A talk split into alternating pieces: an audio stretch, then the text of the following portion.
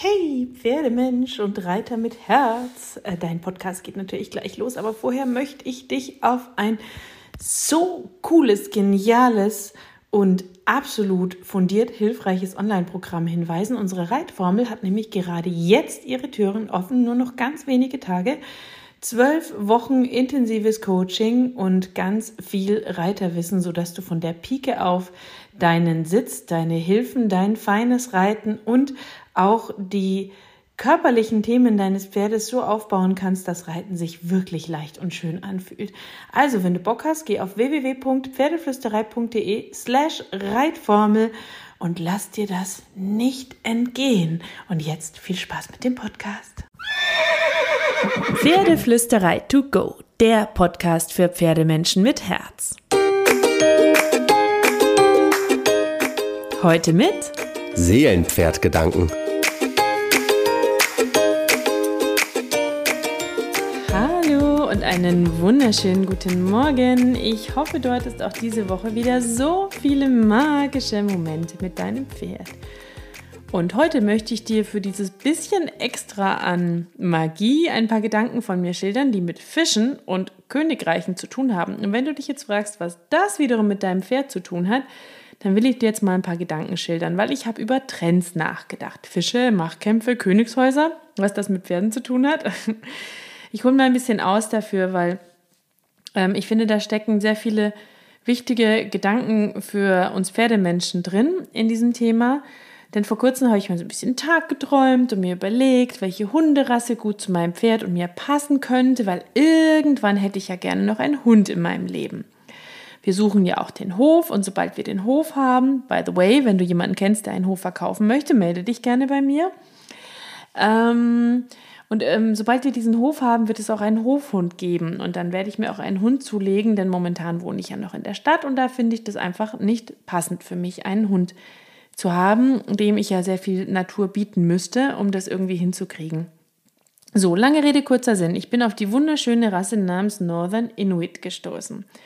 Während ich also recherchiert habe, wie diese Rasse charakterlich ist, ob sie gute Reitbegleithunde abgeben könnten, wie gesagt, ich habe ein bisschen Tag geträumt, bin ich über mehrere Artikel von Tierheimen als erstes gestolpert, die einen massiven Zulauf dieser Hunderasse verzeichnen konnten weil sich sehr viele Menschen unbesehen einen Northern Inuit in ihr Haus geholt haben, nachdem sie Game of Thrones gesehen haben. Oder Game of Thrones? Naja, wie auch immer man es ausspricht. Ich habe es nicht angeschaut. Das ist nicht meine Serie. Ähm, weil in den Filmen spielen Hunde dieser Rasse eine große Rolle und da diese Hunde aber sehr komplex sind, kamen die Menschen eben nicht mit ihnen klar und schon waren die Tierheime voll. Und das hat mich extrem an den Film Findet Nemo erinnert nach dessen Kinodebüt ja plötzlich jeder einen Clownfisch haben wollte und unglaublich viele dieser armen Tiere in irgendwelchen Gullis gelandet sind und die Meere halb leer gefischt waren. Und das hat mich so unglaublich ins Grübeln gebracht und ich habe begonnen zu überlegen, wie das eigentlich alles in der Pferdewelt abläuft. Und auch da habe ich das Gefühl, gibt es Trends in den Trainingsmethoden und auch in den Rassen. Und genau das ist der Punkt, an dem wir ansetzen und für uns einiges daraus lernen können. Was ich damit sagen will, Tiere sind keine Lebewesen, sie sind keine Gegenstände und wir sollten uns sehr gut überlegen, wenn wir ein Lebewesen in unser Leben und unsere Familie holen, ob dieses Lebewesen zu uns passt, ob wir zu diesem Lebewesen passen und ob die Trainingsmethoden, die wir dann anwenden, wenn wir dieses Lebewesen in unserem Leben haben, auch zu uns beiden passen, also auch zu diesem Lebewesen. Und für mich ist ganz klar, dass ich mir eine Verantwortung für ein ganzes Leben lebenslang ähm, übernommen habe, ab dem Punkt, wo ich mein Pferd in mein Leben geholt habe. Egal welche Missstände, Widrigkeiten und Themen dadurch auf uns zukommen können, in guten wie in schlechten Tagen. Punkt. Ich weiß, dass ich damit polarisiere. Ich habe auch mal einen Artikel dazu geschrieben. Und habe wahnsinnig polarisiert und mir wurden all die Graustufen geschildert, die da vielleicht eventuell passieren könnten. Und ja, wenn ich verantwortungsbewusst damit umgehe, weil ich das Tier nicht mehr in meinem Leben haben kann, egal wie sehr ich mich bemühe, dann mag das der bessere Weg sein. Aber erst einmal habe ich eine lebenslange Verantwortung für dieses Leben übernommen. Und Tiere sind Lebewesen und damit Individuen und genau auch wie wir Menschen gilt es, den individuell besten Weg zu finden, sodass beide Partner im Team happy sind und eben nicht Trends zu folgen, ohne sie flexibel und neugierig anzuschauen, gut zu durchdenken und immer wieder zu hinterfragen. aber auch was die Auswahl des Pferdes tatsächlich betrifft. Weil ähm, ich finde, wir sollten uns im Umgang mit dem Tier, aber auch in der Grundsatzfrage, welches Tier hole ich in meine Familie, nicht von Trends beeinflussen lassen. Seit ich in der Pferdewelt äh, bin, nehme ich auch bestimmte Wellen wahr, habe ich das Gefühl. Ja, es gab den Huffy-Hype, es gab den Quarter-Trend, die Easy-Begeisterung. Aktuell scheinen mir die Spanier recht beliebt zu sein.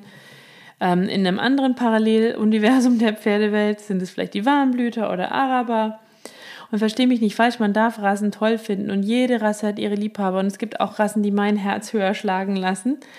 Aber ich würde immer überlegen, passt diese Rasse zu mir? Kann diese Rasse körperlich das, was ich mir wünsche? Und kann ich, was diese Rasse braucht, um körperlich einigermaßen fit zu sein? Ähm, und wenn wir uns ein Pferd kaufen, dann sollten Pferdetrends keine Rolle spielen. Weil ich habe schon mitbekommen ähm, über Bekannte, wo ein Quarter gekauft wurde, weil man dann Horsemanship und Western reiten wollte der dann wieder verkauft wurde oder ewig rumstand, weil man jetzt doch irgendwie auf Dressur machen wollte. Oder das Dressurpferd, was heiß geliebt war, konnte plötzlich nur ähm, M und nicht S Dressur.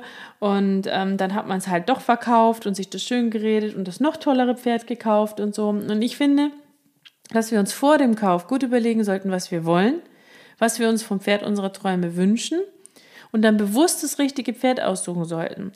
Und wenn man das so wie ich macht, ja, dass man nach Liebe kauft und nicht das Pferd sich aussucht, was man eigentlich gerne hätte, sondern in das man sich verliebt, dann muss man eben bereit sein, Kompromisse zu machen und ganz viel zu verändern, anzupassen, damit es für beide Seiten funktioniert. Ähm, und der zweite große Punkt neben dem Kauf ist tatsächlich das Training an sich, weil wenn wir ein Pferd haben und mit ihm loslegen möchten, dann ist es, finde ich, mindestens genauso wichtig, alles zu durchdenken und zu hinterfragen, alle Ausrüstungsgegenstände, alle Trainingsmethoden, die Kommunikationsmethode zwischen uns und unseren Pferden und nicht irgendwelchen Trends zu folgen, sondern dass wir all die Methoden und Ausrüstungstools wirklich verstehen und doch denken müssen, damit wir wissen, was wir tun und die Freiheit haben, Dinge anzupassen, zu verändern, wenn sie nicht funktionieren, weil wir wirklich verstanden haben, wie der Ausrüstungsgegenstand XY wirkt und die Lerntheorie hinter der Trainingsmethode XYZ wirklich begriffen haben.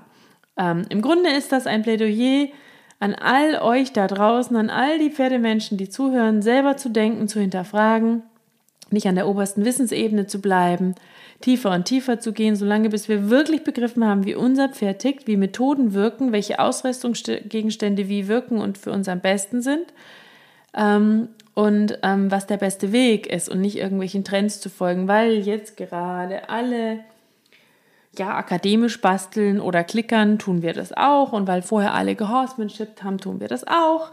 Ähm, weil alle ein Sperrriemen am Stalle haben, haben wir den auch. Ähm, also ich, ich gebe jetzt gar keine Wertung ab für irgendwas, aber ähm, es ist wichtig, dass wir uns die Dinge wirklich zu eigen machen. Ja, auch Beispiel Longieren. Irgendwie Longieren für viele Menschen, aber nur wenn wir wirklich verstanden haben, dass die Kreislinie für Pferde schwierig ist, wenn wir wissen, wie wir ihnen dann beibringen können, korrekt und gesund zu laufen auf der Kreislinie, das richtige Equipment haben, das kleinschrittig aufbauen, parallel auch mit Handarbeit an den Schiefen basteln und die richtige Körpersprache in uns entdeckt haben, können wir auch sinnvoll longieren. Weil Longieren ist so viel mehr als ein Pferd im Kreis zu schicken. Ein Beispiel.